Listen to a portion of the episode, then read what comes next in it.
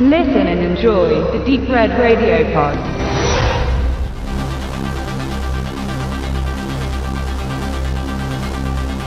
Mit dem dritten Teil seiner legalen Selbstjustizfantasie hat es James de Monaco nun mit The Purge Election Year zu einem Franchise geschafft. Bei allen drei Filmen zusammengerechnet stehen circa 22 Millionen Dollar Budget Kinoeinnahmen von circa 300 Millionen Dollar gegenüber. Das ist sehr beachtlich, vor allem wenn man die hohe technische Qualität aller Beiträge betrachtet. War The Purge 2013 noch ein Kammerspiel, so verlegte man den Spielplatz ein Jahr später bei The Purge Anarchy nach draußen, in ein Areal ohne schützende Mauern und Türen. Jetzt schaffte es der Monaco Autor und Regisseur der Saga noch einen draufzulegen, was auch bitter nötig ist, um das Publikum nicht zu langweilen. Die Purge, was so viel wie Säuberung bedeutet, ermöglicht es jedem US-Bürger in dieser nahen Zukunftsvision, aber mittlerweile auch einer Welle an Purge-Touristen aus aller Welt, in einer von der Regierung festgelegten Nacht jedes erdenkliche Verbrechen zu verüben, ohne dafür angeklagt oder belangt zu werden. Raub, Vergewaltigung, Mord. Alle Sicherheitskräfte, Rettungsdienste und Feuerwehr rücken in diesen zwölf Stunden nicht aus. Manche nutzen die Gelegenheit, um offene Rechnungen zu begleichen, andere frönen ihrer zügellosen Mordlust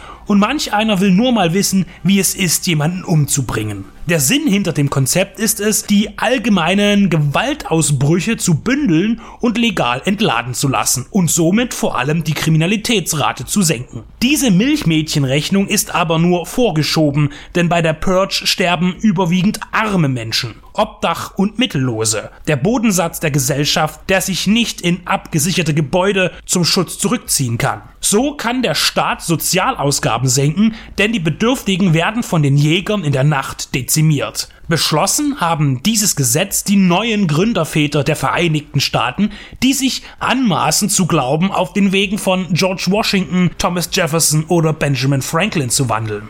Die Steigerung zu den Vorgängern zeichnet sich diesmal an der Handlung ab, die direkt auf die Politebene gehoben wird. Bislang war diese eher am Rande erwähnt. Charlie Rowan ist Senatorin und steht als Präsidentschaftskandidatin für ein Amerika ohne die sogenannte Säuberung. Sie ist Hoffnungsträgerin für viele friedliebende Menschen und gleichermaßen ist sie ein Dorn im Auge der aktuellen Regierung. Um Rowan unkompliziert loszuwerden, beschließt man, die wenigen Regeln, die bislang zur Purge galten, auszusetzen.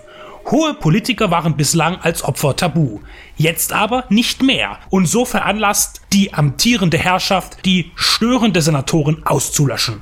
Auf ihrer Odyssee, verfolgt von Straßengangs und Auftragskillern, wird sie von ihrem einzigen Verbündeten begleitet, ihrem Sicherheitsmann Leo.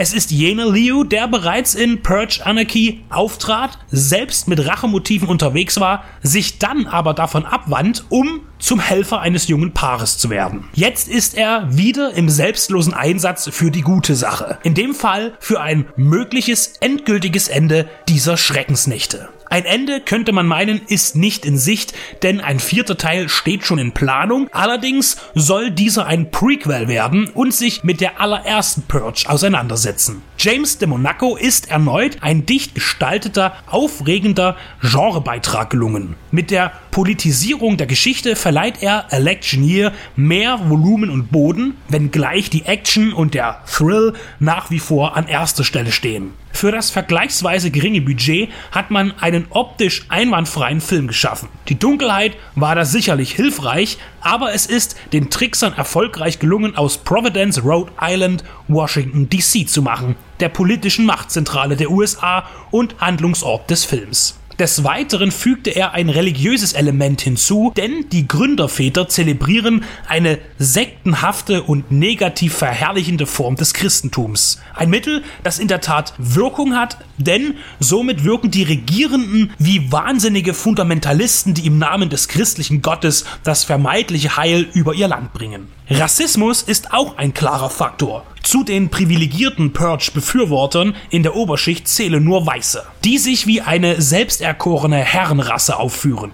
Latinos oder Afroamerikaner sucht man vergebens in deren Reihen. Auf der Straße jedoch sind es genau diese Ethnien, die das Bild der Zerstörung und des Hasses bestimmen.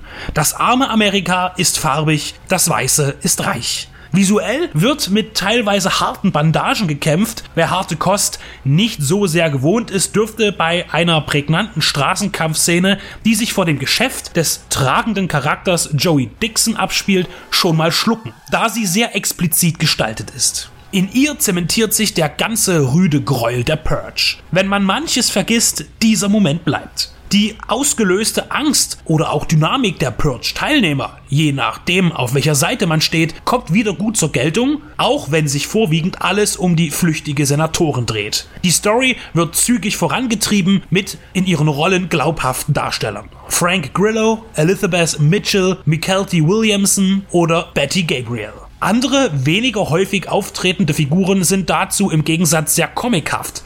Raymond J. Barry und Kyle Zecker.